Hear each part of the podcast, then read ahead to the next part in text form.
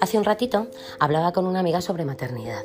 Una conversación apasionante y sin tapujos de dos mujeres que han visto a sus bebés convertirse en hombres y mujeres y que se plantean qué hicieron bien y qué hicieron mal. Entre risas decimos que todo, porque no teníamos ni idea de qué hacer con ellos cuando nos los pusieron en brazos. Leímos libros, pusimos a prueba teorías y finalmente utilizamos el amor como única herramienta probada que trae los mejores resultados a largo plazo.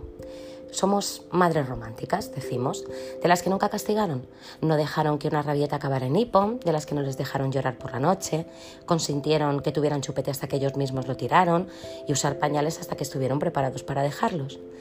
Les dejamos equivocarse, elegir mal, salir por las noches, cambiar de centro escolar, de estudios y de amigos. Hablamos como cotorras con ellos y les mimamos mucho, es verdad. Vamos, que somos las hippies de la educación.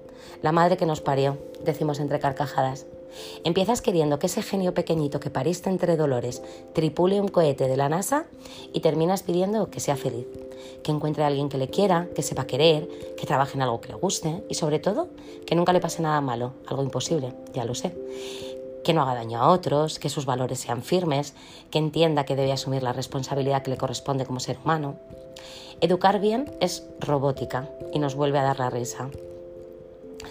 Coincidimos en que alguien debería decirnos desde el principio que lo haremos mal, que nos equivocaremos, porque solo somos madres y aunque creamos que no, no somos ni objetivas ni imparciales.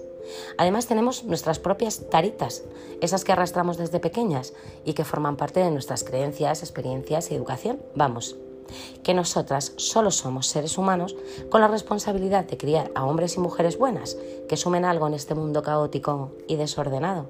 Casi nada, ¿eh? Ahora entiendo por qué existe una diosa de la maternidad. Así que en mi nombre y en el de mi amiga os digo a todas las mamás que arrastráis ese sentimiento de culpa por cada vez que os equivocáis, que respiréis, que lo estáis haciendo increíble y maravillosamente mal y que eso está bien. No tengáis miedo de dar demasiado amor, que de eso nunca hay bastante, que cambiéis el rictus serio y la calamidad por sentido del humor, que es mejor y más sano, pero sobre todo más liberador que el éxito de la maternidad es haber compartido el camino y que debemos darnos por satisfechas si hoy nos siguen acompañando, si piensan por ellos mismos, respetar a los demás, saben asumir lo que les pasa, asumir responsabilidades, automotivarse, levantarse solos después de un resbalón, si siguen volviendo a casa porque es la suya, si leen, escuchan, piensan, reflexionan, piden perdón, saben decir te quiero, si han sido capaces de enamorarse, de aceptar compromisos y responsabilidades. Y ya te advierto que esto no tiene una edad para ocurrir y no existe un día en el que, dejemos, en el que dejaremos de educar. Estaremos aquí hasta que las arrugas hablen por nosotras, dando consejos, orientando, apoyando, en fin. Madres,